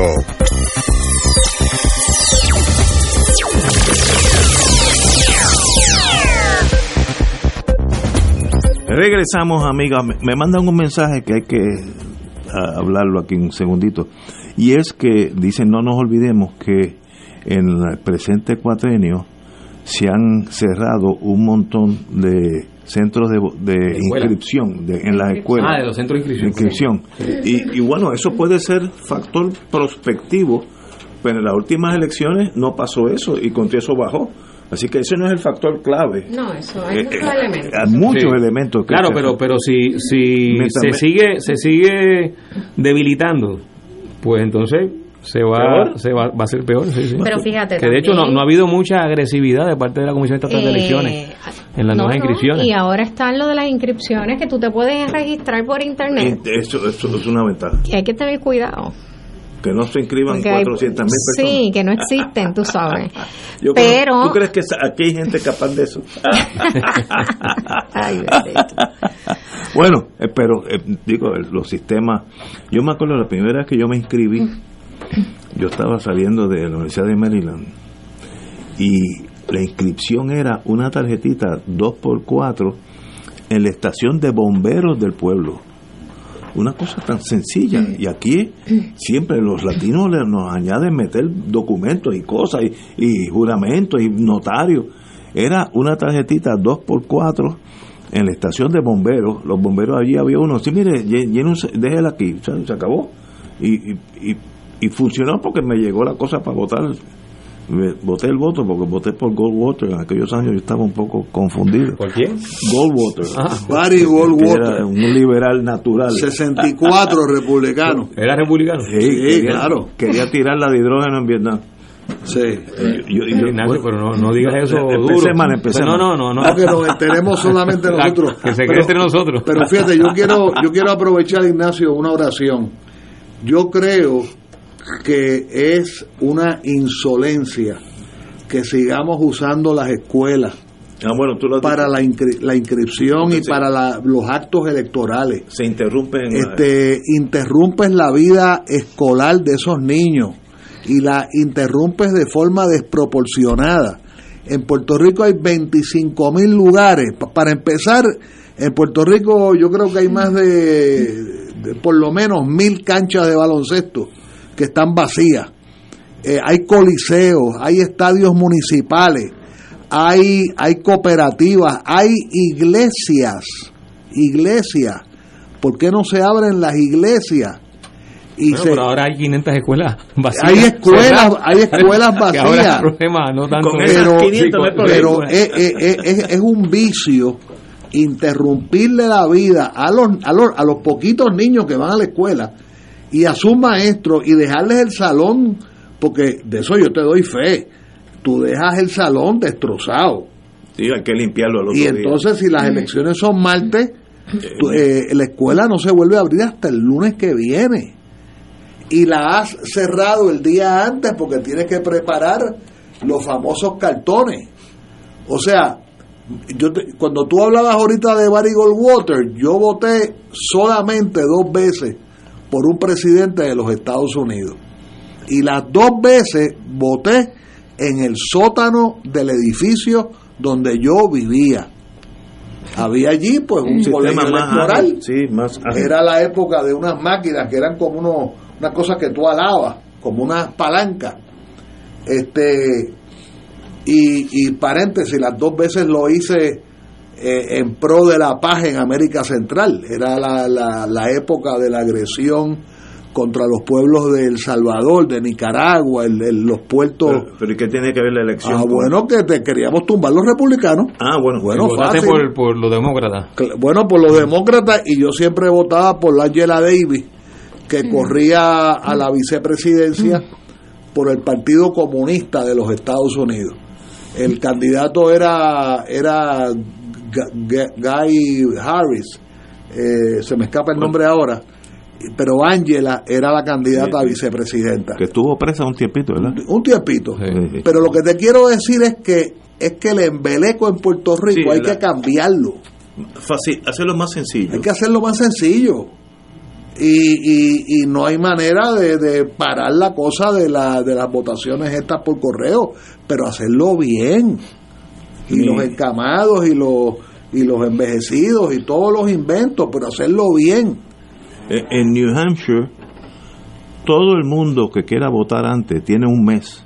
Imagínate. Y- pero no tiene que tener edad, sencillamente. Pues, pues puede ser la primera vez, la segunda vez, a la edad que tú quieras. Si tú quieres votar antes, va, radica la cosa esa electrónicamente y la deposita en el correo, en la policía, de lo que sea, y ya contó. Así que eh, hay sistemas más sencillos. Aquí es el mismo día, todo el mundo tiene que ir, etcétera, etcétera.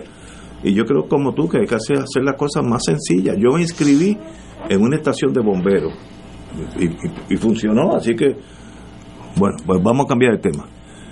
Oye, los inmigrantes, le damos el voto para que voten en Puerto Rico. Hay unos, aquí dice unos 100 mil eh, inmigrantes, mayormente de Santo Domingo, hermanos dominicanos, que están aquí legalmente, legalmente, no estamos hablando de la inmigración ilegal. Y hay un proyecto de ley de Tatito Hernández Montañez, el presidente de la Cámara, que yo creo que es muy positivo para mí. Yo le daría los votos. Si, si usted vive aquí permanentemente, tiene el mismo voto mío que yo que nací aquí. Es la misma cosa porque vivimos la misma vida, la misma cajetera, lo- los mismos sinsabores, los mismos triunfos. Y no es que nosotros estemos inventando una nueva rueda, eh, porque enseguida vienen las cosas que esto es inconstitucional. Hay 13 estados que ya lo permiten, 13 que ya lo permiten. Lo único que no puede votar por los senadores federales, eh, los, los- ningún la, la, la planilla esa donde aparecería este la comisionada residente, no no ahí no puede votar. Pero pero todo eh, la o el comisionado residente, ahí no puede votar porque es una votación federal. pero para todos los otros, desde alcalde, senadores, representantes, gobernador, es legal votar. ¿Por qué no? Si ya viven aquí, trabajan aquí, sufren aquí, disfrutan la misma vida conmigo, así que ¿por qué no darle el voto? No, trabajan más que nosotros. Y trabajan muchísimo. Eh, compañero, usted que es planificador de la familia. no tiene que ver con la planificación. este, yo, yo pienso que eh, personas que ya han, como tú dices, han decidido echar la suerte con nuestro país, pues deben, deben participar y, deben tener todos los derechos para, para eh, emitir su voto y no solo eh, participar en las elecciones, sino, sino participar en, las distintas facetas y dimensiones de la vida social nuestra. De hecho, lo, lo hacen. Así que, que, lo electoral sería este, añadir este, una, una de esas dimensiones, uno de esos espacios. Eh, digo que es importante que, que sea para una vez establecieron en Puerto Rico y se quedaron aquí y están este, trabajando y, desarrollando su, su, vida en Puerto Rico.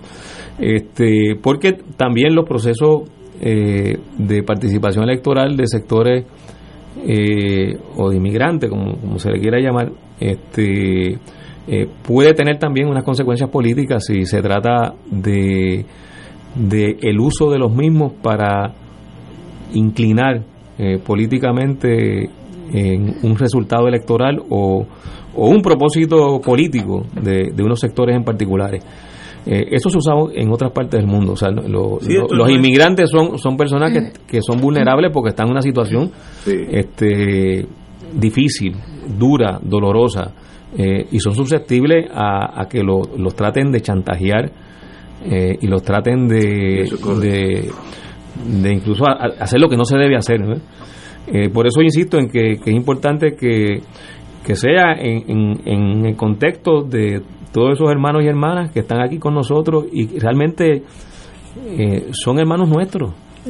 O sea, este forman, forman parte de nuestra comunidad caribeña y latinoamericana y que, no hay por qué establecer distinciones eh, cuando tenemos eh, herencia, perspectiva, elementos culturales y, y de tradiciones que nos unen más que, que con otros y que y otras y que eso eh, debe debe debe ser un una, una forma en que nosotros nos enriquecemos también y que el país en ese sentido gana.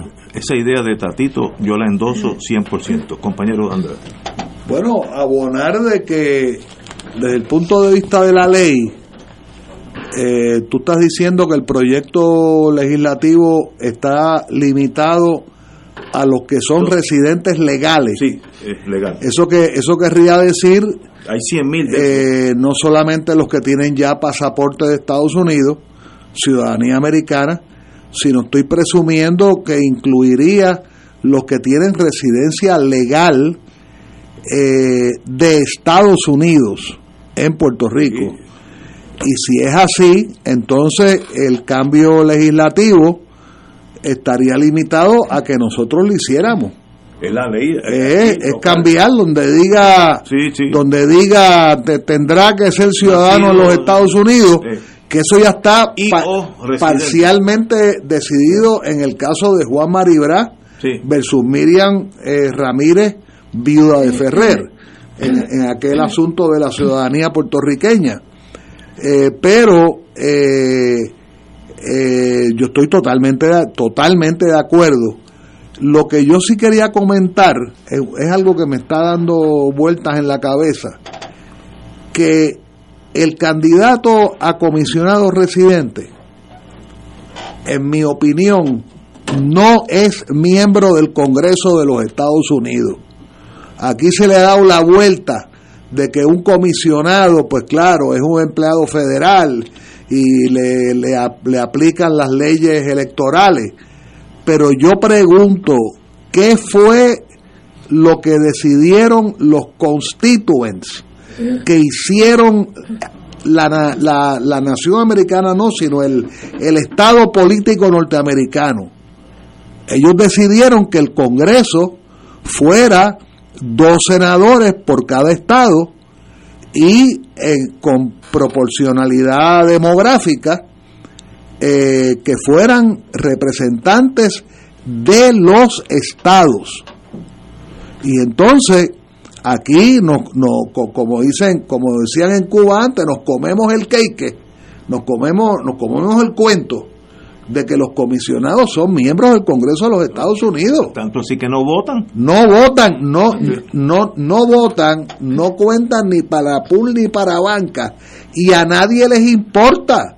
Imagínense este, esta semana pasada que se está cayendo el planeta con la destitución de, del, del speaker de la Cámara de Representantes, eh, Kevin McCarthy, y la señora Jenny, como le dice, como le dice Fernando Martín, eh, la señora Jennifer González, la señora González está aquí politiqueando este eh, su candidatura a gobernadora. Eh, honestamente, honestamente, incluso hay un argumento, yo no estoy cualificado para exponerlo, que cuando se creó la plaza, cuando se creó la plaza, que nosotros la caracterizamos como comisionado residente, era algo así como representante en, ante el gobierno de los Estados Unidos, era otra cosa. O sea, ha evolucionado. Eh, pero, pero es interesante porque quiero, quiero advertir y, y comentar la tendencia que se está dando hoy en la jurisprudencia del Tribunal Supremo de los Estados Unidos es cualquier problema que me plantee, vamos a la raíz, vamos al lo que se llama el originalismo, vamos al, al originalist. Claro, eso tiene un montón de, de, raíces y, y objeciones, pero toda la camada de opiniones del Supremo de Estados Unidos de este pasado año electoral, perdón, año judicial, que terminó en junio de 2023, los, todos los casos importantes, el de las armas, el de algo de la religión, etcétera, de las universidades, se iba al origen, al origen eh, de qué fue lo que pensaron los constituyentes cuando crearon al Estado de Estados Unidos. Y tú no me vengas a decir que el Congreso de los Estados Unidos se creó pensando en, en pseudo estados libres asociados. Eso es un disparate. Pero tiene un representante de ese territorio. Yo creo que eso pero, es. pero, pero, era la idea original. Pero yo creo que la, pero estoy hablando de dos ideas originales. La segunda idea original es cuando empiezan las colonias, ahora en el 1898. Eh, eh, hay un argumento que el título no era, no era comisionado residente no, ante la Cámara de Representantes. Era como representante, delegado, algo así. delegado ante el gobierno de los Estados Sí, sí, Unidos. sí. Pues ahora es comisionado residente. Esto un pa- en parte es, es, es- es como lo del general. Es como, como yo te preguntaba, Ignacio, de buena fe, ¿verdad? Sin querer ofender a nadie. ¿Cuántos tipos de generales hay en el ejército de los Estados Unidos? Porque si Ricardo Rosselló es el que le pone la insignia a un general, imagínate tú, ¿cuántos generales hay? ¿Cuántos tipos de Bueno, generales hay? en cada Guardia Nacional hay uno. Allá nada más hay Bueno, sí, 50. para hay jugar a 50 los soldaditos, no, claro. 51. Bueno, anyway, eso es irrelevante. Señores, vamos a una pausa y regresamos con la compañera aquí que está loca por decir algo. Tal vez ella tenga la solución. Vamos a una pausa. Beneficiario de Medicare Advantage. Con MMM Multiclínica tienes acceso fácil a especialistas. El plan de tu vida lo decides tú. Camina junto al que siempre te ha cuidado. MMM. Servicios varían por clínica. Otros proveedores disponibles en la red. MMM Healthcare LLC es un plan HMO POS y un plan HMO CSNP con un contrato Medicare. La afiliación en MMM depende de la renovación del contrato. MMM Healthcare LLC cumple con las leyes federales de derechos civiles aplicables y no discrimina por motivos de raza, color, nacionalidad, edad, discapacidad o sexo. Fuego Cruzado está contigo en todo Puerto Rico. Tu mejor compañía en temporada de huracanes es la radio. En específico Oro 92.5 FM, la excelencia musical y Radio Paz 810, donde ser mejor es posible. Todo lo que quieres saber minuto a minuto, de manera seria y confiable, está aquí. Llevaremos tus mensajes de emergencia, avisos de cambios de turno en tu trabajo o cualquier información de importancia para facilitar tu vida. Solo llama al 787-751-1018 o 787-751-1380. Y tu familia de Oro 92.5 y Radio Paz 810 te apoya y resuelve. Juntos nos vamos a preparar mejor para enfrentar cualquier evento porque somos el equipo que siempre está a tu lado. A tu lado. Nadie te cuida más que tu familia de Oro 92.5 FM y Radio Paz 810 AM. Fuego Cruzado, el programa de más credibilidad en la radio puertorriqueña, es ahora la tribuna abierta de análisis noticioso, con diversas perspectivas que exploran el trasfondo de lo que acontece a diario y cómo nos afecta. Escucha Ignacio Rivera y sus panelistas invitados de lunes a viernes en Fuego Cruzado en transmisión diferida a las 10 de la noche por Oro 92.5 FM. El Colegio de Médicos Cirujanos te invita a participar de una actividad denominada Todos Somos Pacientes el sábado 14 de octubre de 10 de la mañana a 6 de la tarde en el Coliseo Roberto Clemente en San Juan. La actividad es para que cientos de personas participen de eventos sobre la salud y el cómo podemos aportar para mejorarlos. Es una actividad que educa y llama la atención sobre la situación de la salud que es una crítica en Puerto Rico, especialmente en Vieques y Culebra. Habrá varias capillas ecuménicas en el lugar de la actividad, que cuenta con el apoyo del arzobispo Roberto Octavio González Nieve.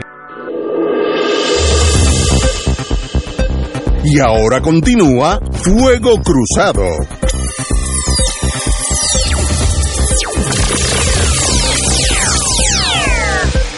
Era Lozano. Trabajo seguirlo, porque empezamos, la sale Ignacio allá preguntando por el voto de los inmigrantes. y yo salgo por el Y voto este de... llegó a Vietnam y yo dije, ¿cómo fue? ¿Cómo espérate? ¿Dónde me perdí yo? ¿Cuál, cuál avión me perdí? No. Y yo los miro y digo, bueno, aquí.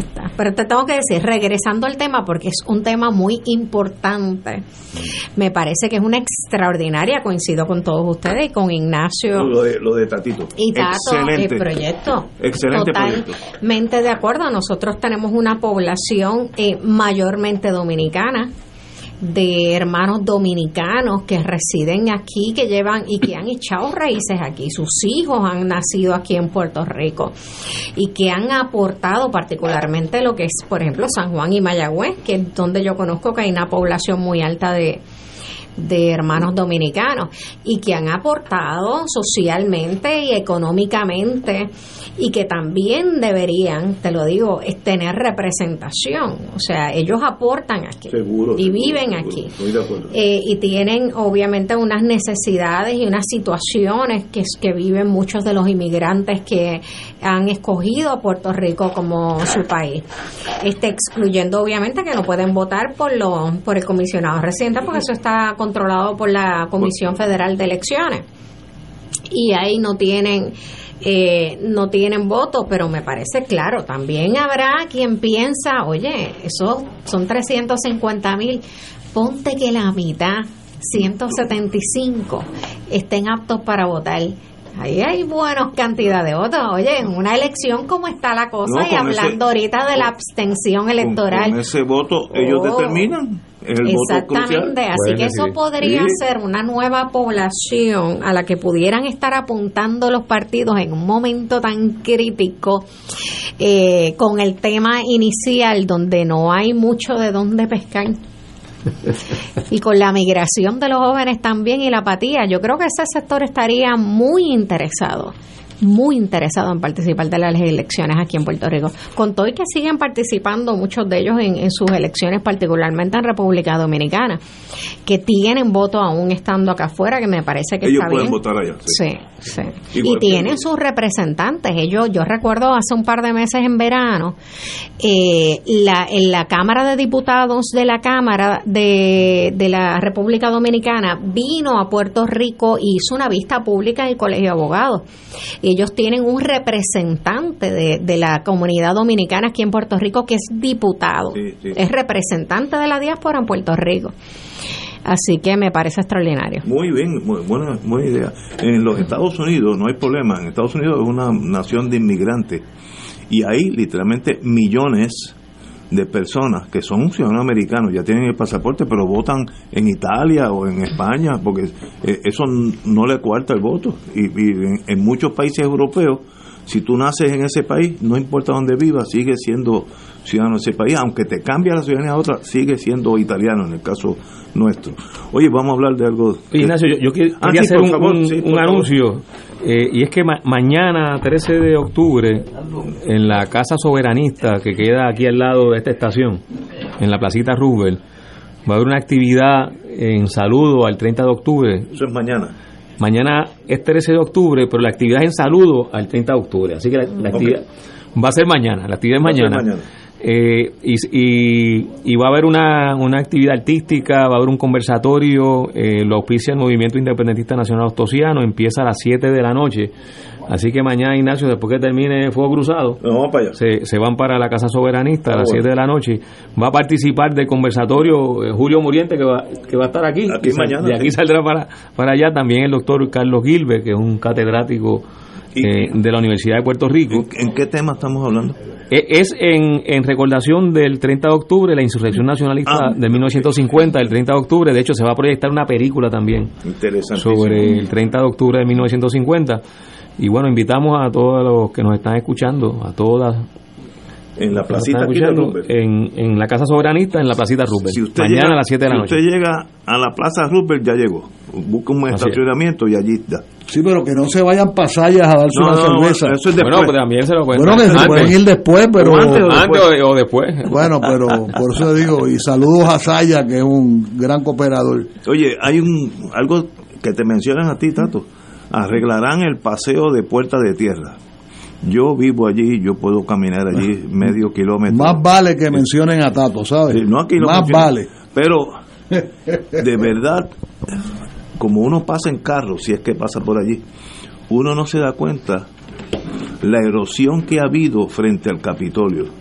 Es algo que literalmente puede caber un avión de la, de, de la United Airlines completo allí en ese boquete.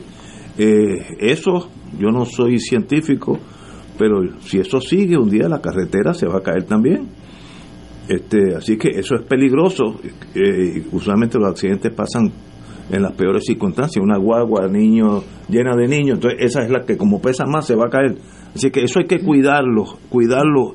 Y yo, aquí te mencionan eh, lo ocurrido en el paseo, a juicio del experimentado planificador José Tato Rivera Santana, debe servir de lección para dejar de hacer las cosas de manera apresurada. ¿De qué tú estás hablando? ¿Y qué puedes explicar? Exacto. Bueno, el proyecto de ese paseo lineal eh, se presentó durante la administración de García Padilla y en San Juan la alcaldesa era Carmen Yurín. Yo estaba ejerciendo las funciones de director del Departamento de Planificación del municipio de San Juan. Eh, y cuando se presenta el concepto de ese proyecto, eh, hubo un, un- un- planteamiento y, y un sentido de apoyarlo. Eh, Era un proyecto que tenía muchas etapas. Eh, era crear ese paseo, este y, Era bonito, y- bonito, ¿no? Y el, el diseño era muy bonito. Había Sí, sí. había unos elementos arquitectónicos en algunas de sus etapas, pero implicaba hacer una serie de intervenciones para mejorar todo el tránsito en San Juan, en esa parte de, de San Juan, hacer mejor, hacer unas intervenciones para mejorar las aceras, eh, de modo que, que no solo hubiera un paseo, sino que se insertara ese paseo en conexiones peatonales con la calle del tren para donde se iba a mover la ruta de la AMA. Una de las preocupaciones que nosotros tuvimos al principio era que se estaba desplazando la ruta de la AMA. Eh, y el primer eh, sacrificado aquí era el transporte colectivo y nos parecía que no era una buena idea que se transfiriera la ruta de la AMA y, y no se hicieran esas conexiones porque si no se hacen las conexiones realmente se está desincentivando que la gente use la AMA use el transporte colectivo. Esas fueron, fueron algunas de los señalamientos que le hicimos. y eso se supone que se completara en otras etapas. pero esas otras etapas no se hicieron. Ah. este, básicamente se construyeron las primeras etapas, que es lo que, lo que vemos hoy construido allí.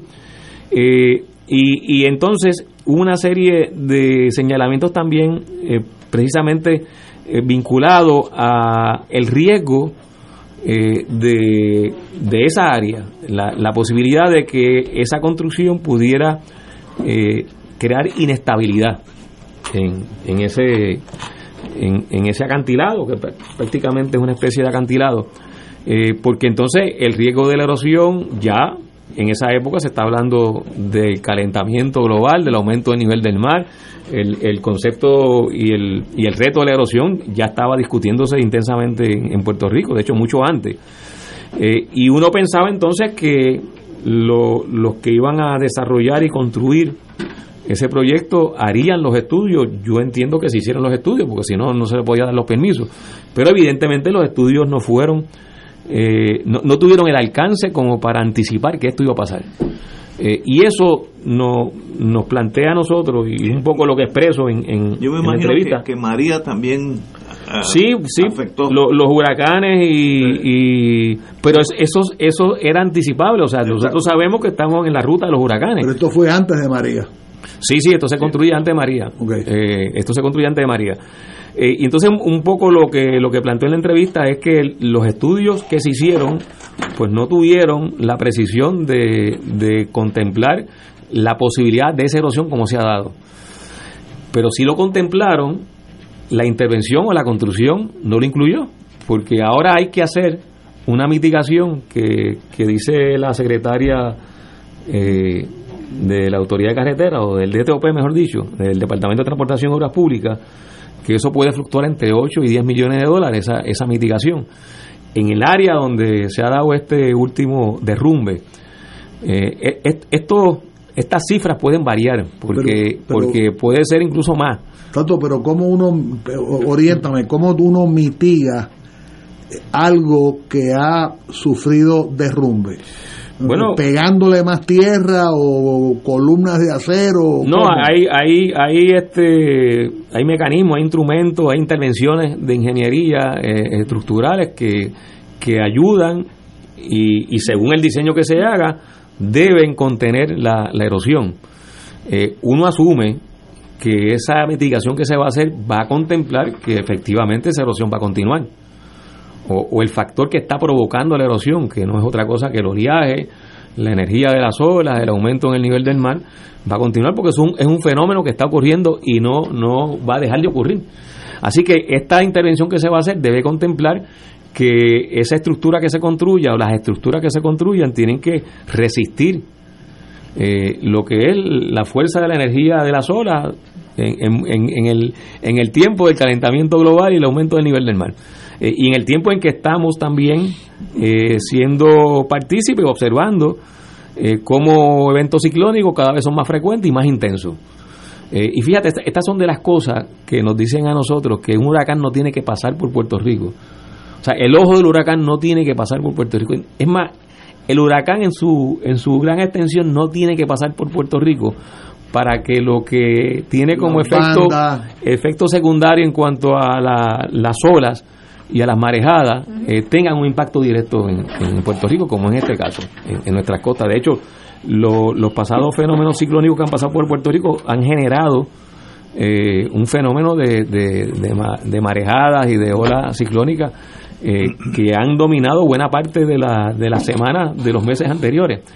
y bueno, volviendo al, al, al proyecto del paseo lineal, ¿Qué eh, solución tiene? Bueno, mitigar, que es lo que anunció la, secretaria. bueno, tiene que haber unas intervenciones este, estructurales para, para contener que se siga erosionando y se siga derrumbando. y que evitar.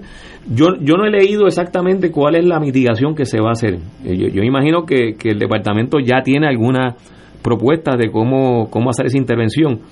Este, pero, pero a lo que voy es que esto no debe servir de, ejemplo para los proyectos que se estén pensando hoy construir en áreas que tienen este riesgo, que se están planteando en la, en la zona costanera. la, la importancia de que se hagan los estudios, que se hagan bien, que los estudios sean rigurosos y que entonces el diseño de lo que se va a construir incorpore lo que sea el resultado de esos estudios porque en este caso en este caso no se incorporó porque hubo el derrumbe y ahora es que se va a mitigar con, con esa con esas estructuras. Eso por un lado. Y lo otro en el caso de ese proyecto que también lo de hecho hasta lo ha planteado lo, lo, lo planteó el arquitecto que diseñó ese proyecto eh, es que no se le ha dado el mantenimiento. Entonces, el proyecto que se construya, no solamente paseo lineal, eh, una cancha de baloncesto, un edificio, una carretera, el puente atirantado de Naranjito. Si no se le da mantenimiento y si no se incluye en el presupuesto de lo que implica construir ese proyecto, el mantenimiento, pues estamos echando dinero al zafacón. Eso nos muerde siempre. Bueno, pero es que está el elemento, de, obviamente, del cambio climático. Está ese elemento. Pero hay un elemento bien puertorriqueño que es precisamente la falta de mantenimiento. Nosotros somos extraordinarios inaugurando estas obras de arquitectónicas y los puentes y el choliseo, aquello y, lo otro. Oye, que requieren en un país caribeño, y yo no sé, yo no sé de planificación ni soy ingeniera, pero un país caribeño uno piensa que eso requiere mucho mantenimiento. Las barandas nada más las barandas, ni hablar de la corrosión, la falta de mantenimiento ha provocado que todas esas barandas de, de las tensores, esos cables tensores, pues colapsen y hayan tenido que clausurar muchas áreas del paseo porque se vuelve inseguro para el que va, para el que lo utiliza, pues cae por el riesgo, imagínate. Pero mucho de eso tiene que ver con la falta de mantenimiento y cuántos coliseos o, o, centros o edificios que se inauguraron por años y muchos en los municipios están abandonados. Abandonados, cayéndose precisamente por eso. deportivos y se presupuesta para montarlo, hacer el show de la inauguración, pero como que se olvidan que también tienes que presupuestar, esto cuesta, no es inaugurarlo, él cuesta mantenerlo. En eso nosotros hemos sido legendariamente eh, negligentes, porque esto no es de ahora. Es todo. y, tiene que ver también, o sea, aquí hay vienen una serie de, de programas y fondos federales para unos usos en específico y muchas de estas construcciones son porque se aprobó un fondo federal para construir ese tipo de construcciones. Ah, veo. Entonces se construye, pero pero no hay presupuesto para el mantenimiento. Veo, veo, Ahora entendí. Y, y, aquí, por ejemplo, los fondos CDBG, que ahora son famosos, pero esos fondos siempre han estado, llevan años en Puerto Rico. De hecho, con ese dinero es que muchos de los municipios eh, construyen y hacen parques y hacen paseos lineales. Este, y centros de cultura en, exacto. en innumerables municipios. Y uno de momento ve, un municipio que han construido muchos parques y, eso es con fondos CDBG, pero después quedan abandonados. Después no se le da mantenimiento. A veces ni siquiera se, se le da el uso para el cual fue, fue construido. son, son los problemas que tenemos que atender y que tenemos que resolver y que, y que no podemos eh, porque aquí también hay unos riesgos. Aquí, hay, unos riesgos de vida. Exacto. Y, pueden pueden pueden ocurrir realmente situaciones extremadamente lamentables. Este, en este proyecto yo pienso que, que no se no hay que hay que evaluar eh, eh, es un poco el planteamiento también que hago. Hay que evaluar si la construcción de ese paseo lineal comprometió la estabilidad de ese montículo o sea, si la ya está comprometido.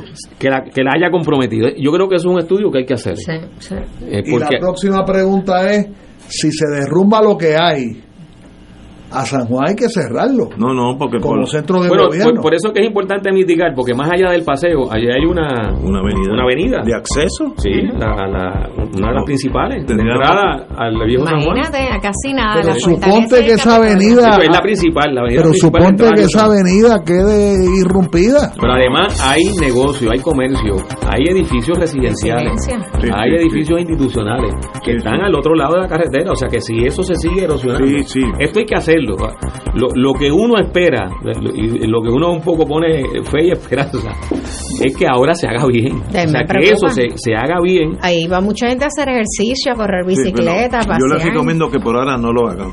Deben cambiar la capital a otro punto de Puerto Rico. Adjuntas buen es, Adjuntas es una posibilidad. bueno, a Río Piedra. Como hizo Brasil hace a Río Piedra, como hizo Brasil hace 80 o 90 años. Señores, tenemos que irnos, así que será hasta mañana viernes a las 10 17 horas.